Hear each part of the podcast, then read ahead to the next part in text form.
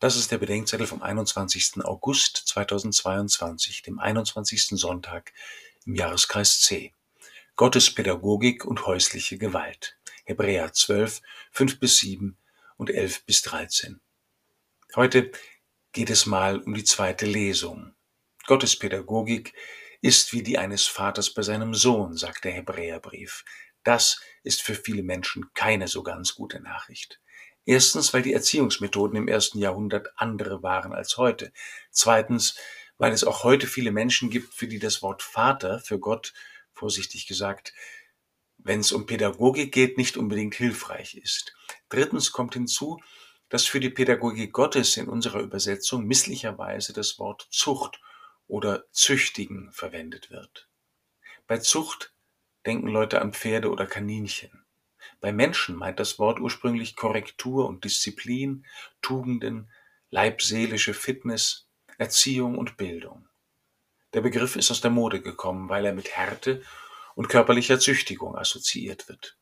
Bei Vergleichen zwischen Gott und den Menschen gibt es Ähnlichkeiten und Unähnlichkeiten. Und die Unähnlichkeiten, sagt das vierte Laterankonzil 1214, sind immer größer als die Ähnlichkeiten.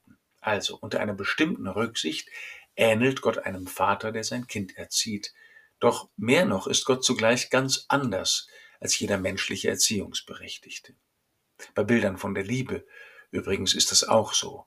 Kein vernünftiger Mensch möchte wirklich ein Schatz sein. Kostbar schon, aber doch nicht vergraben, sorgsam weggeschlossen oder notfalls verkäuflich.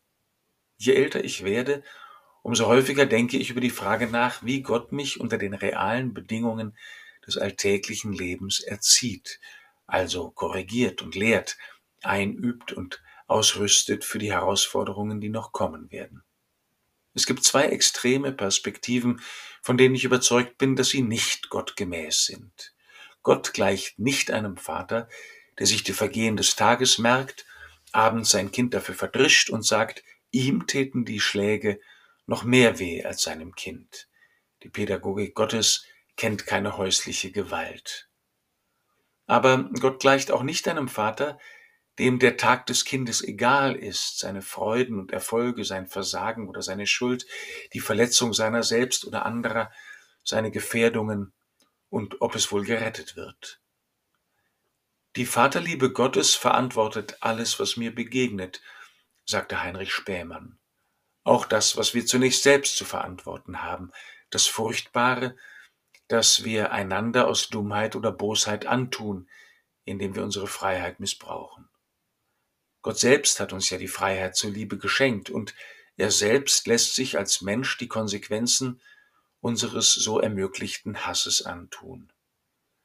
Ich glaube an einen göttlichen Vater, der seinen Sohn als Mensch sendet, wie ich einer bin, nur dass er kein Sünder ist. An einen Gott, der als Mensch zu mir spricht und das, was auf mich zukommt, mit mir annimmt und überwindet oder aushält und nach Hause trägt. An einen Gott, der am Ende alles verantwortet, was mir begegnet, der möchte, dass alles, auch das Übel, das nie hätte passieren dürfen, durch die Macht seiner Liebe mir schließlich zum Guten gereicht. In dieser Schule will ich bis zum Ende leben und lieben lernen und mich an Gott und seinen Menschen freuen. Ich sehe vielleicht nicht so aus, aber diese Schule hält mich jung.